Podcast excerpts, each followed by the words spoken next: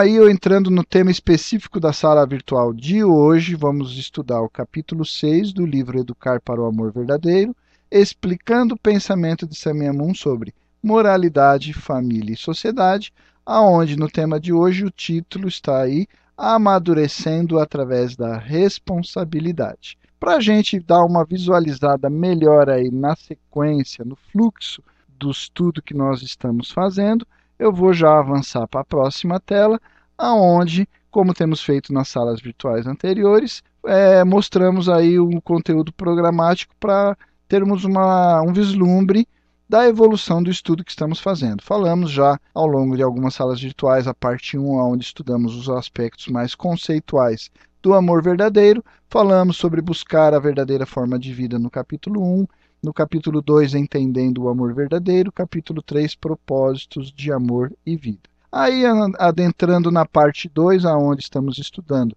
dons para o crescimento no amor verdadeiro, já estudamos sobre como cultivar o coração, até o tema a gente conseguiu ali pontuar algumas dicas, né, deixar ali algumas dicas específicas, práticas para o cultivo do coração. Na semana passada, no capítulo 5, falamos sobre o fortalecimento da consciência, todos os aspectos relacionados a entender a consciência. Analisamos até mesmo algumas colocações seculares que têm uma ideia errônea sobre a consciência. Conseguimos até mesmo apresentar uma contraproposta à luz do princípio divino e finalizamos esse estudo também deixando algumas dicas ali para é, exercitar é, na nossa vida prática o fortalecimento da consciência. Então, na sala virtual de hoje, aí o capítulo 6, nós vamos pegar, é, a, avançando ainda em cima desses temas, o tema de hoje é amadurecendo através da responsabilidade. Ainda falando sobre amadurecimento, ainda falando sobre crescimento no que diz respeito ao amor verdadeiro, que é o tema mais central desse conteúdo que estamos estudando, mas vamos ver a participação da responsabilidade. Falamos já do coração, da consciência e especificamente a responsabilidade, qual é o papel dela no que diz respeito ao crescimento no amor verdadeiro. Ok? Vamos avançar então já para o tema propriamente dito. Eu vou virar então para a próxima tela e, como a gente sempre faz, também um trechinho citando acerca do tema que vai, a gente vai estar falando. Né? Ali fala o seguinte: cumprir a porção de responsabilidade é o único caminho para a perfeição do caráter. Frase também concisa, mas que vai também direto ao ponto. Ou seja, se nós estamos falando aí ao longo de várias aulas virtuais sobre como educar para o amor verdadeiro. Agora falando especificamente sobre o crescimento no amor verdadeiro. Falamos a importância do coração, falamos na importância da consciência e agora enfaticamente fica claro ali o que o verdadeiro pai fala sobre a, a importância da responsabilidade no que diz respeito à perfeição do caráter. Então ele deixa bem claro ali que o único caminho para se alcançar, para se direcionar para a perfeição do caráter, ele passa inevitavelmente através do cumprimento da porção de responsabilidade, ok? Mas aí fica bem sucinto, a gente vai explorar esse tema bem detalhadamente no dia de hoje. Vamos para a próxima tela, então? Falando então sobre responsabilidade propriamente, nós vamos dizer o seguinte: ação, como temos afirmado, incorpora os comandos do coração e da consciência em uma pessoa. Como comentei agora na introduçãozinha aí da nossa sala de hoje, nos estudos que fizemos na, no capítulo 4 e no capítulo 5, falando sobre coração e consciência, nós vimos ali que a, a ação do ser humano são todas elas reflexos dos comandos, né? são consequências dos comandos do coração e da consciência. Agora a gente vai chegar à seguinte conclusão. Olha o que ele diz ali no texto. Responder ao desejo do coração de buscar alegria através do amor, escolher e canalizar as ações amorosas de uma pessoa através da bússola da consciência que define certo e errado e exercer a vontade de assumir as ações corretas é o processo pelo qual virtudes se tornam gravadas no ser de uma pessoa. E essa pessoa vai amadurecer na capacidade de amar realmente. Então aí agora nós vamos fazer um fechamento desses três temas, como eu enfatizei e volto a enfatizar. No capítulo 4 falamos do coração, explicamos ali que o coração é o impulso de buscar alegria através de amar e ser amado.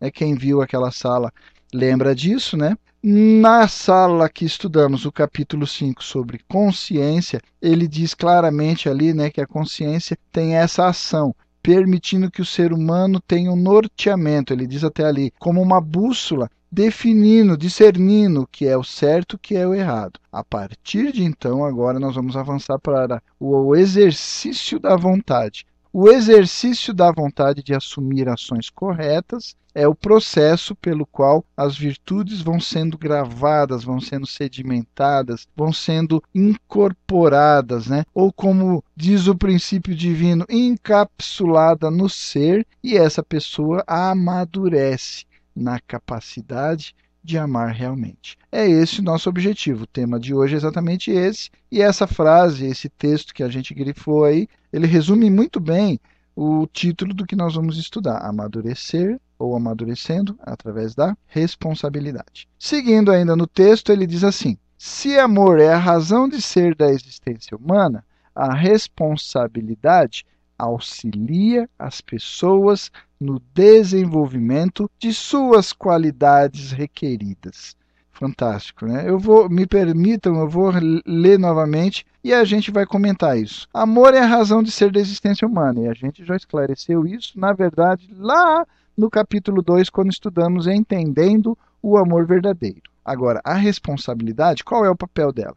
Para a gente entender, ela vai auxiliar ela vai ser o suporte, ela vai ser o apoio para que as pessoas possam desenvolver as qualidades demandadas, exigidas, requeridas no exercício da sua existência humana, na, na, plena existência humana no que diz respeito a exercer o amor, a capacidade de amar e ser amado.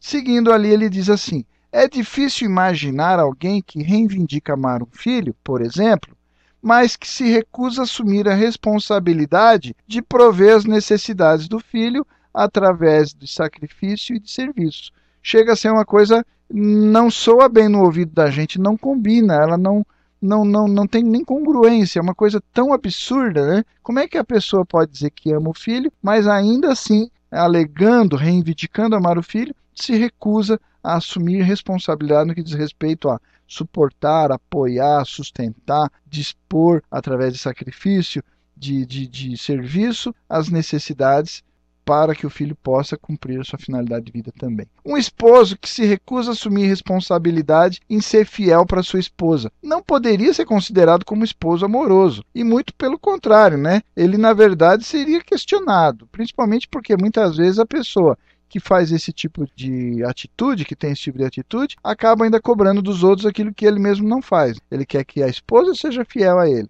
mas ele não corresponde. Então, essa manifestação de amor fica uma coisa ilusória, não real, não substancial, né? É uma coisa só da boca para fora. Um amigo que é de momento ou que abandona você no momento de necessidade não seria considerado, não poderíamos considerá-lo o tipo de amigo que uma pessoa poderia dar o seu coração em confiança. Amor é uma questão de caráter e caráter cresce para maturidade através de assumir responsabilidade.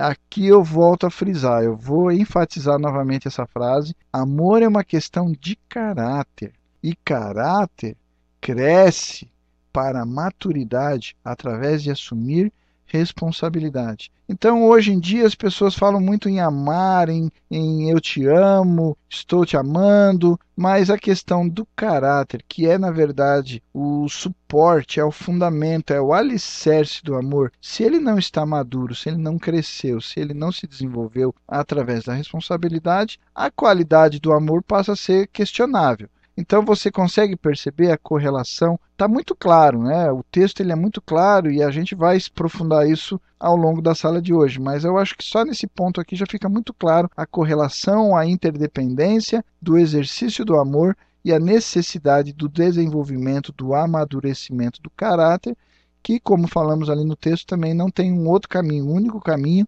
é através do cumprimento de responsabilidade. Beleza? Tá claro, né? Vamos avançar então para a próxima tela. Responsabilidade é um leme que direciona, ou é um leme para direcionar uma pessoa para uma vida de bondade e moralidade.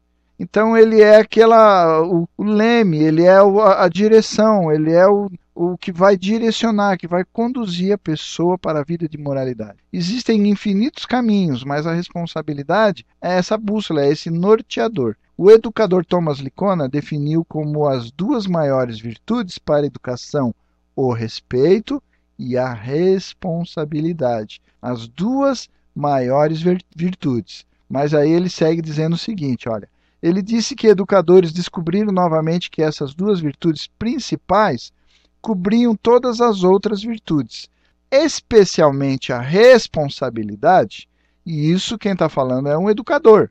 Não estamos nos atendo apenas ao princípio divino, a gente está aqui só enxertando outros autores, outras pessoas que falaram sobre o tema, para, como eu falei, ratificar reforçar aquilo que está contido também no nosso conteúdo. Ele diz: a responsabilidade é realmente uma grande virtude guarda-chuva. O que ele quer dizer com esse, essa virtude guarda-chuva? É aquela que vem como cobertura sobre todas as demais. Todas as demais estão sob ela, né? estão penduradas, estão ali é, vinculadas. Todas elas demandam como ponto de início a responsabilidade. Por isso ele chama a responsabilidade como essa virtude guarda-chuva. Ela cobre, como diz o texto, e abrange o desenvolvimento da maioria das outras virtudes. Responsabilidade é fundamental para uma vida plena. Portanto, ela pode ser vista como um dom de Deus. Ela é dada para o apoio aos seres humanos, para que eles possam ser participantes em sua própria criação. O reverendo Moon tem dito que se Deus intervisse muito na responsabilidade da humanidade, sua honra e dignidade seriam anuladas. Então ali fica uma frase muito poderosa que eu vou voltar a dizer, né? Vou repetir o que está escrito ali. A responsabilidade, então, ela é um dom de Deus, é uma bênção de Deus, é uma concessão de Deus, ela é um suporte de Deus para os seres humanos, porque através dela nós passamos a ser participantes, coparticipantes, coajudantes, co-criadores no que diz respeito à nossa própria criação. A gente, como criacionista, poderia dizer e jogar toda a responsabilidade nos ombros de Deus, dizendo: Deus nos criou e nós somos assim porque Deus nos fez assim. Mas, mais adiante no texto, mais adiante na nossa sala de hoje, a gente vai ver que existe uma porção de responsabilidade de Deus e uma porção de responsabilidade do homem. Ou seja, existe uma coparticipação no processo de criação do ser humano. E por isso, não dá para a gente simplesmente alegar que a responsabilidade de nós sermos assim, bons ou maus, corretos ou errados, é toda a responsabilidade de Deus. A gente precisa repensar isso e mais adiante a gente vai falar sobre isso novamente, ok? Vamos avançar no texto? Como diz um ditado comum, o que você é é um presente de Deus para você. O que você se torna é o seu presente para Deus. Incrível, né? O que você é na sua potencialidade, na sua essência, na sua peculiaridade, esse é um dom, esse é um presente que Deus deu para cada um de nós. O meu jeitão e tal é a minha peculiaridade, é a característica única dotada por Deus para mim. A gente também já comentou sobre isso em outras salas virtuais. Agora, ele segue dizendo: ele segue dizendo, o que você se torna é seu presente para Deus, ou seja, no avançar da vida, aquilo que a gente vai construindo da nossa personalidade, do nosso caráter, os nossos relacionamentos. Fica claro aí também que existe uma outra parcela, existe uma outra porção de responsabilidade, agora não mais de Deus, mas de cada um de nós, porque é aquilo que eu me torno, é aquilo que eu vou fazendo com a minha vida no dia a dia como eu amadureço, como eu me relaciono com as pessoas, os afetos que eu vou construindo. Isso tudo vai construindo o que nós chamamos ali no texto o presente seu para Deus. Seguindo, ele diz: é nossa responsabilidade, juntamente com Deus, criar a nós mesmos como tipo de pessoas que queremos e que estamos destinados a ser. Esta responsabilidade é imutável e as pessoas fazem o certo ao estarem conscientes disto, a fim de participar de forma otimizada na formação de seus próprios destinos. Então, ali é como nós falamos anteriormente, no que diz respeito à participação, à coparticipação na nossa própria criação. Então, nós temos uma parcela de responsabilidade. E a gente vai aprofundar esse tema na sequência. Vamos para a próxima tela? Na próxima tela, ele diz o seguinte, né, com relação à responsabilidade específica do ser humano. Ele diz que é exclusivo, é uma característica, é um dom, é uma bênção que Deus concedeu somente para o ser humano, exclusivamente para o ser humano. Os seres humanos, o texto diz, os seres humanos são únicos na natureza a exercer responsabilidade no curso do seu desenvolvimento. É, isso está relacionado com sua capacidade para amar, uma capacidade que supera todo o restante da criação. Então aí está o grande valor do ser humano, que o distingue de uma simples criatura, colocando na posição de filho, filha de Deus, né? um ser divino, com a capacidade, com o potencial de amar como Deus ama. E isso é uma responsabilidade o texto segue dizendo assim: como observado anteriormente, responsabilidade é uma parte importante na construção de bases virtuosas para ser capaz de amar verdadeiramente. Os seres humanos, apenas entre todas as criaturas, são dotados com isto, porque eles são as imagens diretas e filhos de Deus. Com animais, então aí o esquema do lado ali, ele vai mostrar exatamente isso, né? Que existe uma distinção, como ele fala ali. Com animais e plantas, o crescimento é uma coisa automática, uma semente vai germinar, ela se torna um broto, um broto vai crescer e vai finalmente se tornar uma árvore madura que dá frutos. É o esqueminha que está ali do lado, né? A semente contém dentro dela todo o potencial, todo o projeto da árvore madura, crescida e esse processo de crescimento, apesar de ser um processo que vai demandar um certo tempo, determinadas condições, mas ele acontece praticamente de forma automática. Né? A árvore madura é a manifestação do projeto contido na semente. E isso acontece automaticamente. E aí ele dá outros exemplos. Da mesma forma, os animais crescem até a maturidade e geram sua descendência de acordo com o padrão inerente escrito em seu código genético e se desdobram em seus impulsos instintivos.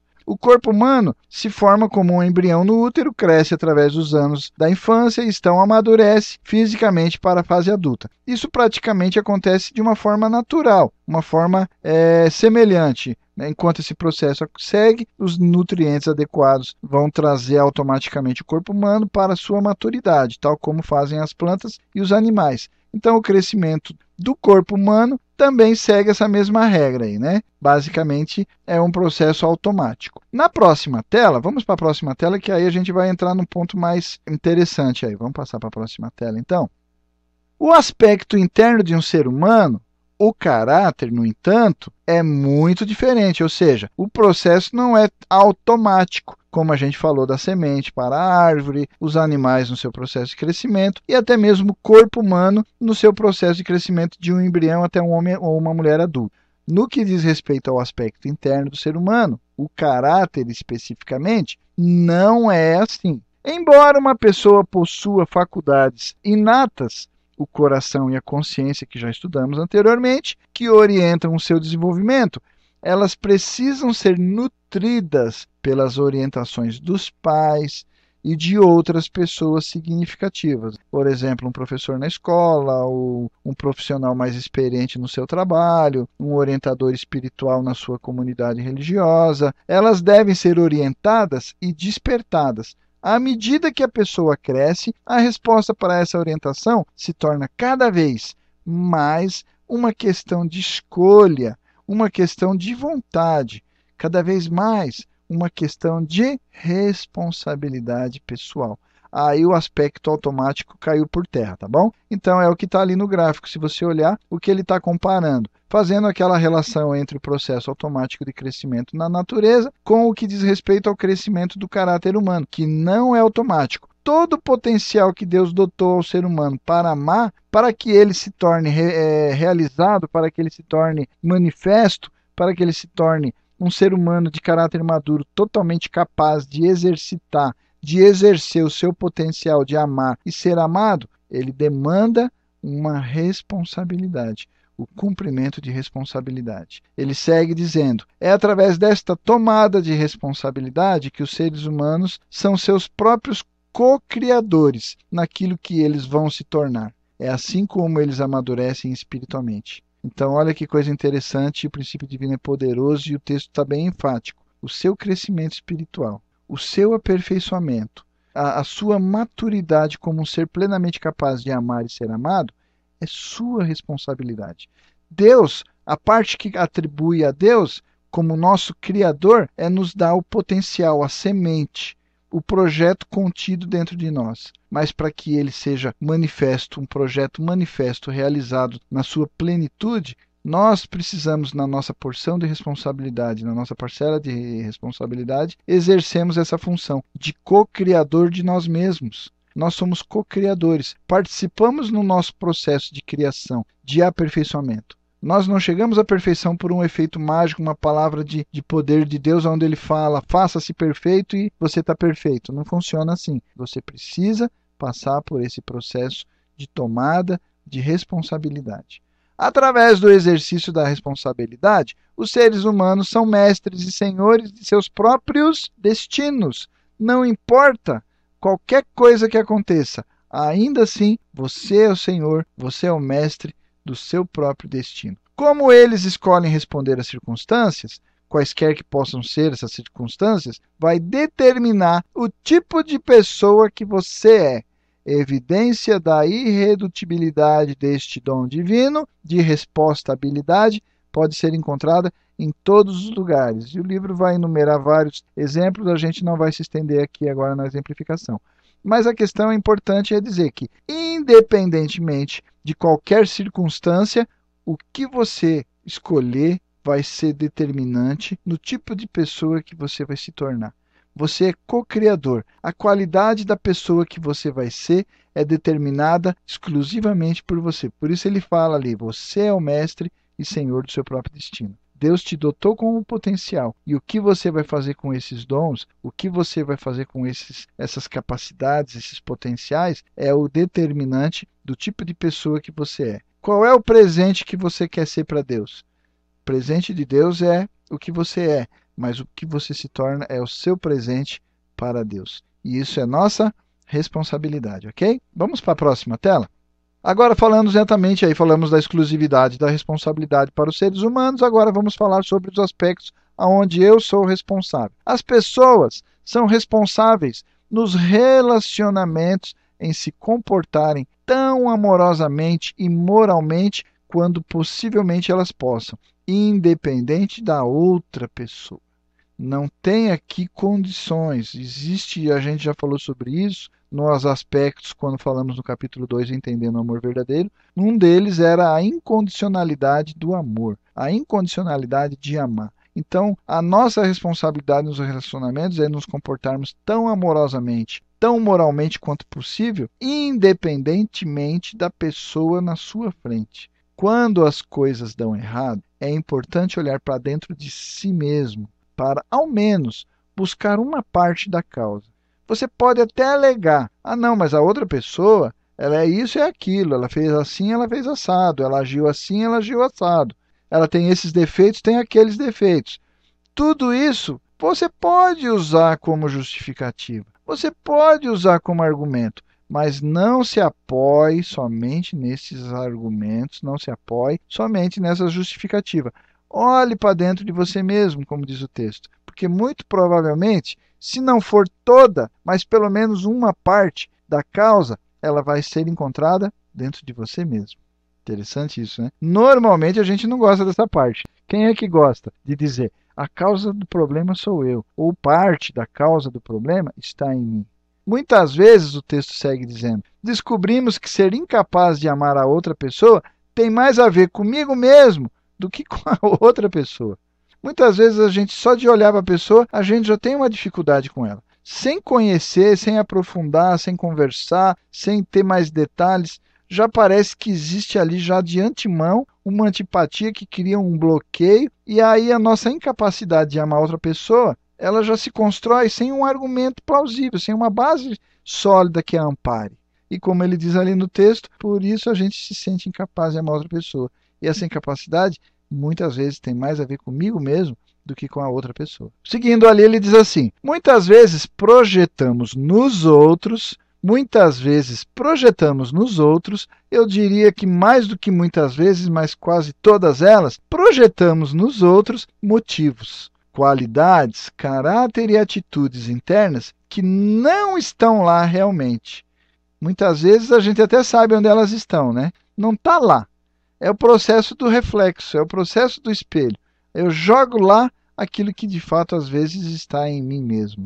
É nossa responsabilidade limpar continuamente o nosso filtro sobre os outros. É como se a gente tivesse uma lente nos nossos olhos para olhar para as pessoas ao nosso redor. E essa lente, eu falo que ela muitas vezes poderia ser comparado com aqueles espelhos que às vezes a gente via antigamente em parques de diversão, em circo, aqueles espelhos que você entrava na sala, um te deixava mais magro, deixava mais gordo, te dava uma entortada para lá, deixava. Às vezes a lente que está nos nossos olhos quando olhamos para as pessoas ao nosso redor, ela faz um efeito semelhante, distorcendo. É um filtro confuso, um, um filtro distorcido que inverte, distorce, muda, corrompe muitas vezes a imagem real da pessoa para quem nós estamos olhando.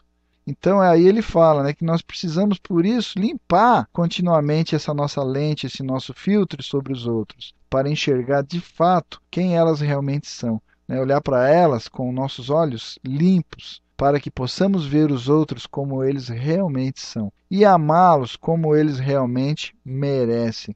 Esta é uma parte importante, se não uma das mais importantes, a mais importante no que diz respeito a maturidade. Todos nós pensamos que conhecemos bem uns aos outros. Olhamos uns para os outros através de olhos vesgos, avaliando e decidindo sobre os outros, julgando uns aos outros a partir de poucos pedaços de evidências, e aí eu acho importante essas aspas ao redor da palavra evidências, porque sendo poucos pedaços, como eu posso chamá-las de evidências? Seriam é, suposições, evidências não realmente, que pegamos em nossas observações. No entanto, estas evidências são filtradas, são distorcidas, são manipuladas, de muitas vezes de forma egoísta, através de nossas próprias necessidades, através dos nossos próprios medos, as nossas próprias esperanças e as nossas próprias vergonhas secretas. E essa distorção só prejudica no nosso crescimento e nosso amadurecimento, porque a nossa ação responsável nos relacionamentos também passa a ser comprometida. Não conhecemos realmente uns aos outros, não realmente. É nossa responsabilidade admitir e lidar com a única pessoa que realmente nós conhecemos, nós mesmos. É aí que eu tenho que me concentrar, ao invés de ficar concebendo evidências a partir de poucos pedaços destas acerca dos outros e emitindo julgamento sobre aquela pessoa ou essa pessoa por causa disso ou daquilo, o primeiro ponto que tem que assumir responsabilidade de fato é sobre a capacidade de lidar com essa pessoa que eu realmente conheço, que sou eu mesmo. E se não conheço, tá aí uma grande oportunidade, olhar para dentro de si mesmo, tentando buscar se conhecer e descobrir por que é que eu tenho dificuldade com os outros. A causa não está em mim?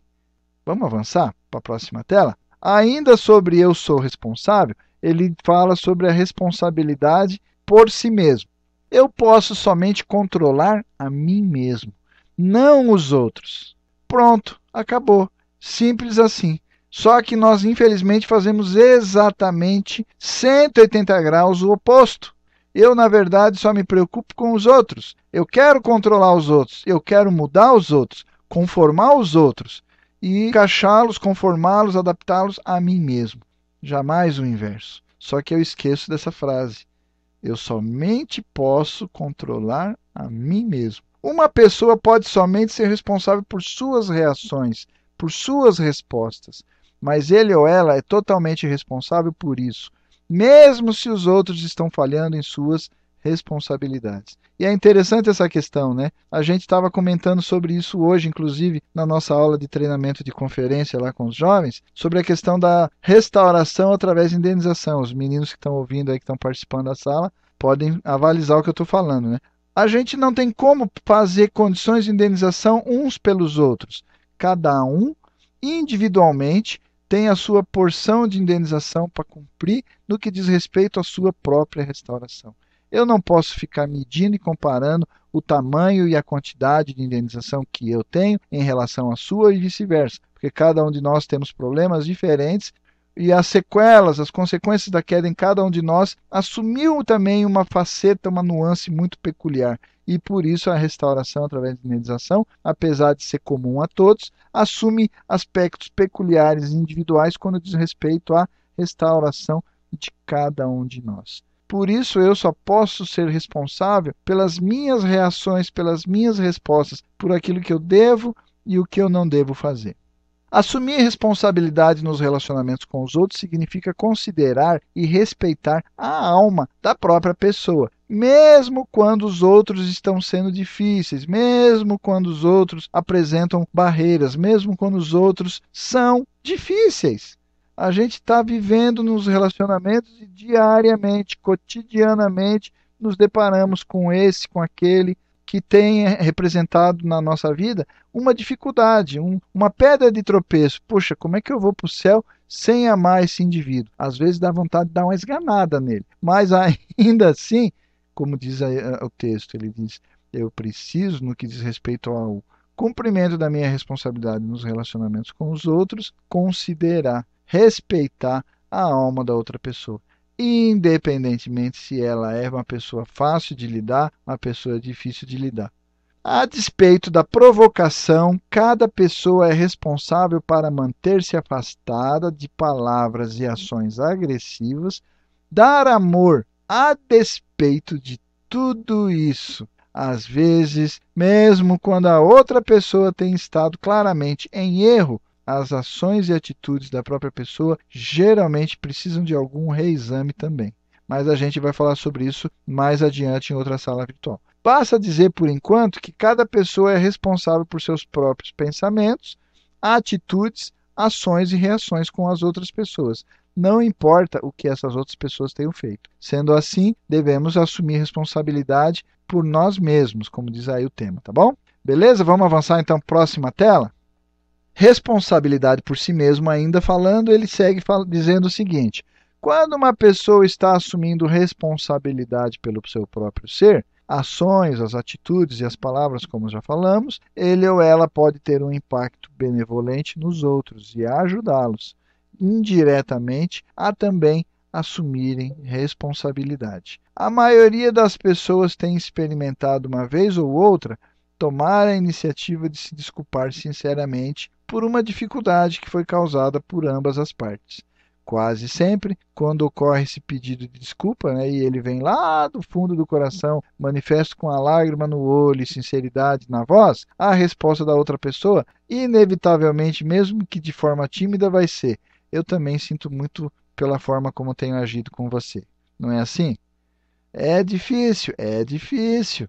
Ninguém está dizendo aqui, não, isso daí é coisa fácil, faz sem pensar e sai espontaneamente. Não, né? Tem um gosto amargo no primeiro momento ali, é difícil. Mas depois que você consegue realmente passar por essa etapa, por esse obstáculo, por esse percalço da vida, a sensação de alívio de e quem já experimentou também sabe como é bom. Até aquele momento parece que você tem um negócio engasgado na garganta ali e que aquilo está te sufocando de tal forma que você vai morrer mas quando você põe aquilo para fora, que você faz sinceramente um pedido de desculpa e a outra pessoa também se arrepende e se reposiciona e acaba recebendo, como a gente disse ali no texto, esse impacto benevolente, né, que está ajudando a pessoa também a crescer, a amadurecer, a ser responsável. Então aí há um alívio, há uma, uma elevação, um crescimento, a pessoa chega a dar até aquele suspiro aliviado, não é verdade?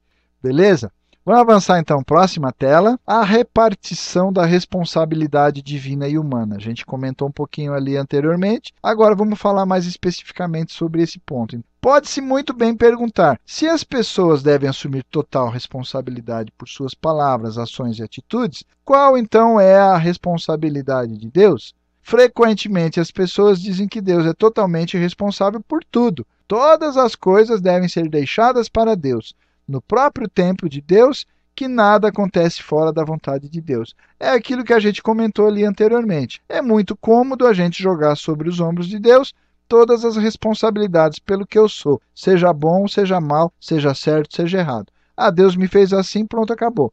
Mas de fato não funciona assim, né? Outros dizem que a ação humana é igualmente, se não mais importante. Salvação, por exemplo, deve ser operada com temor e tremor, como está lá em Filipenses, né? Ó fiéis, diz o Alcorão, vocês são responsáveis por suas próprias almas. Então aí joga toda a responsabilidade única e exclusivamente sobre as costas, sobre os ombros também de cada um de nós.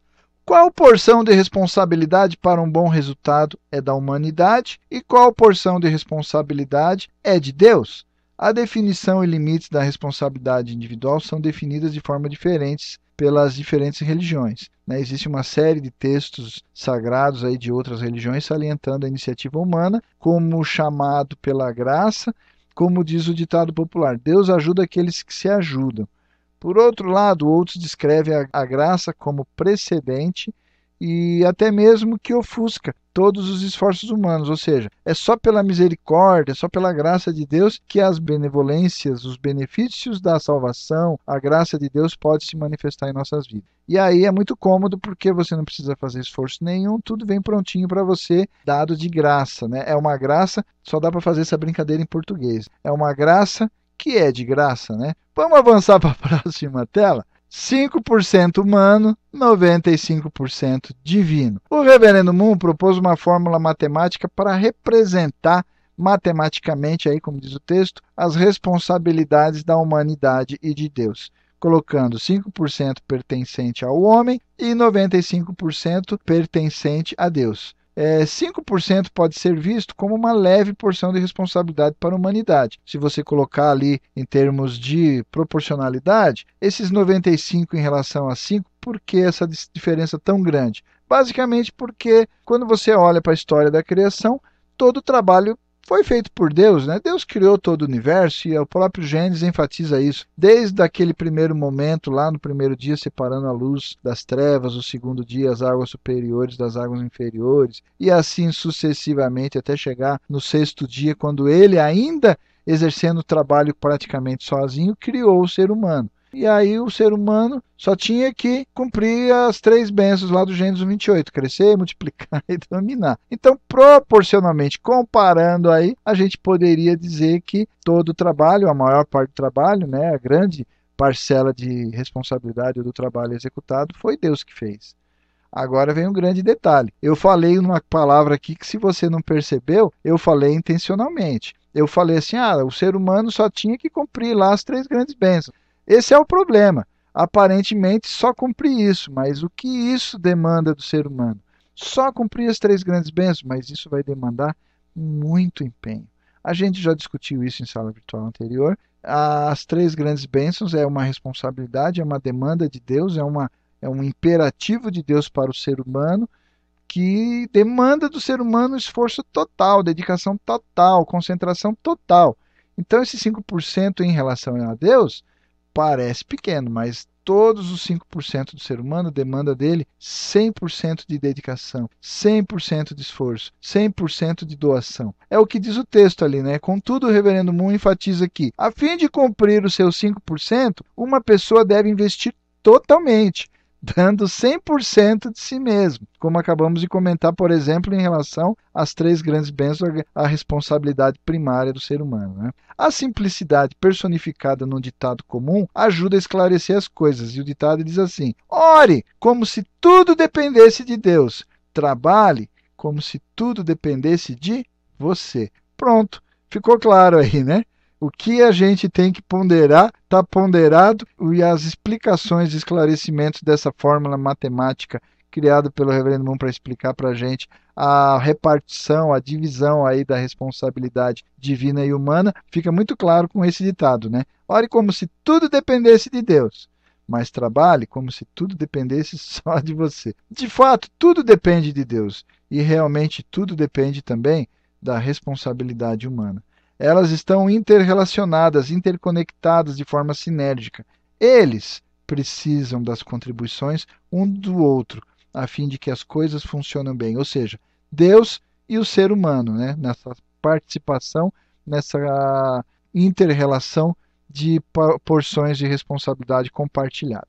Beleza? Vamos para a próxima tela? Responsabilidade e liberdade. Já esclarecemos então aí sobre essa repartição da responsabilidade, agora vamos ver a interação que existe entre responsabilidade e liberdade. Deus valoriza a liberdade, a natureza espalha sua generosidade, os animais vagueiam livremente, a luz do sol brilha sobre a água de forma fulgurante, tudo no mundo é livre em seu ser. O mundo respira e transpira liberdade. Beleza? As pessoas reagem fortemente aos limites sobre sua liberdade. De fato, liberdade é tão fundamental, é tão essencial para o ser humano, que uma das poucas coisas pelas quais as pessoas estão dispostas a sacrificar as suas vidas é a liberdade. E a gente vê ao longo da história, não só do Brasil, mas do mundo e várias outras nações, qualquer violação da liberdade ou a luta pela libertação dessa daquela situação, pessoas arriscaram a vida, muitas delas deram a vida por conta e buscando manter,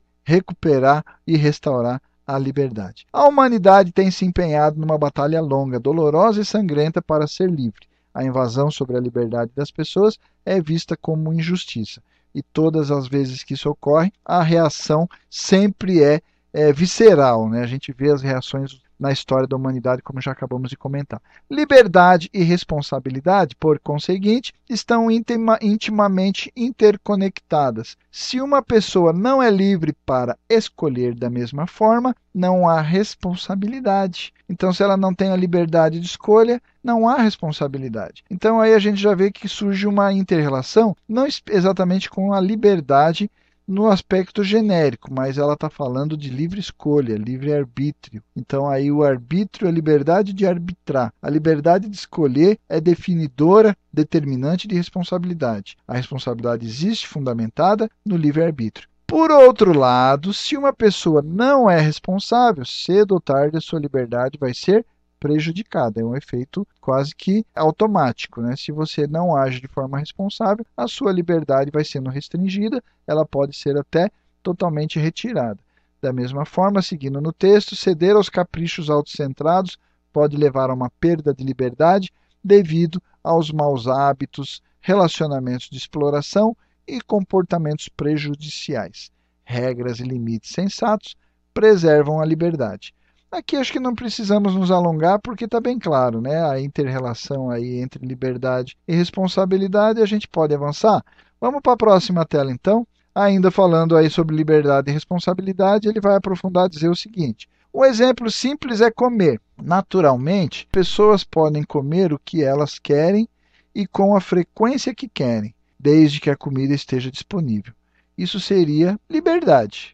Por outro lado, se elas não são responsáveis sobre a ingestão de alimentos e sobre comer livremente sem qualquer pensamento sobre conteúdo ou capacidade nutricional, elas podem acabar perdendo a liberdade, que é a perda da saúde, né? podem não ter mais uma boa saúde, podem perder a liberdade de movimento envolvida em ter um corpo livre de gorduras demasiada, todas as restrições de movimento e de funcionamento do corpo. Então, demasiada liberdade diminui o valor e o prazer da vida. Ela deve estar limitada pela responsabilidade.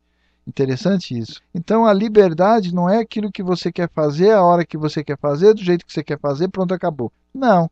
Existe um balizamento, existe tangibilidade, existe limitações. E essas limitações que vêm, que advêm por conta da responsabilidade, elas vêm para definir a liberdade de forma construtiva, aquilo que você pode fazer e que é benéfico para você. Se você quer prejuízo, se você quer consequências prejudiciais, é só extrapolar isso, ou seja, agir de forma irresponsável, ampliar ilimitadamente essa sua irresponsabilidade e a liberdade vem na contramão disso, cada vez mais sendo restringida, cada vez mais sendo lesada. A partir deste ponto de vista, pode ser dito que sem liberdade, o potencial de uma pessoa moral e qualquer outro aí que a gente pudesse falar não pode ser realizado.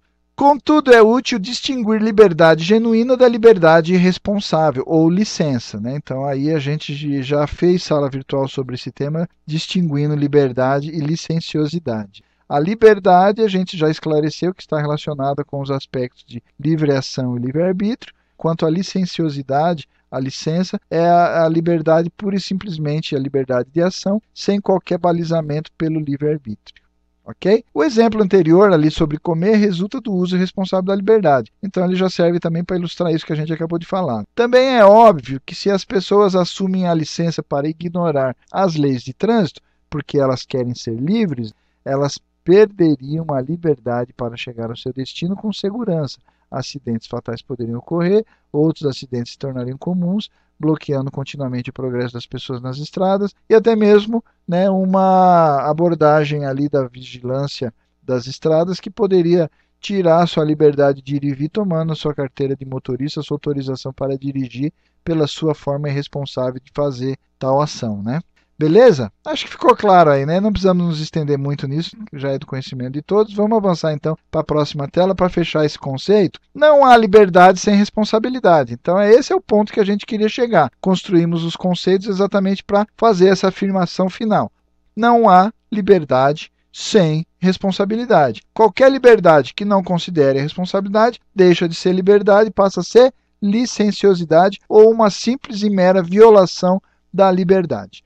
Não há amor sem responsabilidade. Esse é um outro ponto importante. A responsabilidade define o que é o amor. Se a pessoa diz que ama, mas não assume responsabilidade, e até citamos alguns exemplos aí agora há pouco, por exemplo, a questão do pai em relação ao filho, diz que ama o filho, mas não quer prover o seu sustento. Então é, é um amor realmente? Amor ele demanda responsabilidade, ele quase que tem como consequência, está intimamente relacionado, interdependente. Não há maturidade sem responsabilidade. Nem há um relacionamento com Deus sem responsabilidade. Então a responsabilidade realmente é um dom de Deus, é uma bênção de Deus, porque ela nos permite ter liberdade, porque ela nos dá a capacidade de exercitar e experimentar na plenitude o ato de amar e ser amado. Ela nos permite crescer, evoluir, amadurecer, nos tornando intimamente ligados a Deus, intimamente relacionados a Deus. Responsabilidade é como diz o texto, um dos principais pontos de apoio da vida, o ponto de transformação, a partir do qual a realização humana acontece. Através de assumir responsabilidade, nos tornamos pessoas de liberdade, nos tornamos pessoas de amor e nos tornamos pessoas de vida, pessoas que refletem e participam na natureza de Deus. Então é como fala ali o gráfico. A partir do momento que eu sigo essa regra de uma liberdade balizada pelo meu livre-arbítrio, que vai seguir leis, princípios, eu consigo executar o que diz respeito ao cumprimento de responsabilidade levo à maturidade, alcanço a maturidade de caráter e posso ter essa minha liberdade cada vez mais crescente. O inverso disso, o oposto disso, como mostra o gráfico, é a pessoa enveredar no caminho da licenciosidade, a autoindulgência é resultado disso, o caráter, ao invés de amadurecer, passa a ter distorção em determinadas regras, valores, porque ele não tem responsabilidade e, por conseguinte, o resultado inevitável é a restrição, a perda da liberdade. Beleza? Vamos avançar então, próxima tela. Maturidade. Chegamos no ponto fundamental, o ponto essencial, o ponto alvo que a gente queria chegar. Como se parece então a maturidade? Queremos amadurecer através da responsabilidade. Falamos do valor, da importância, da seriedade, da cooperação que a responsabilidade permite no que diz respeito ao, a alcançar a maturidade. Então, como se parece a maturidade? O estado de maturidade é uma função sinérgica, bem integrada, de um ser humano que está centrado em suas faculdades morais. A faculdade moral mais importante, o coração, que é a fonte do amor. Seu ajudante, seu parceiro, seu cooperador, seu é, coparticipante, como já falamos, a consciência, direciona esses impulsos amorosos do coração, aqueles impulsos de buscar alegria através de amar e ser amado, distinguindo e discernindo-se entre o que é o certo e o que é errado. Uma pessoa vive através das diretivas do coração e da consciência e que exerce a responsabilidade por ele mesmo e para os outros e para o ambiente. Essa é uma pessoa de maturidade. Então deu para perceber aí a interação. É, não tinha como a gente falar sobre o amadurecimento, o aperfeiçoamento do ser humano, sem construir ao longo dessas últimas salas virtuais esses três conceitos bem claros. Como falei lá no início, No capítulo 4 estudamos sobre o coração, no capítulo 5 falamos sobre consciência e hoje especificamente sobre o amadurecimento aí no que diz respeito à vontade relacionada com a responsabilidade, o papel que a responsabilidade tem na construção desta, desta maturidade e a interação entre esses três aspectos. Então, isso é fundamental e, na minha compreensão, e acredito que na sua também, isso ficou muito mais claro desde que estudamos esses três conteúdos aí nessas últimas salas virtuais, ok?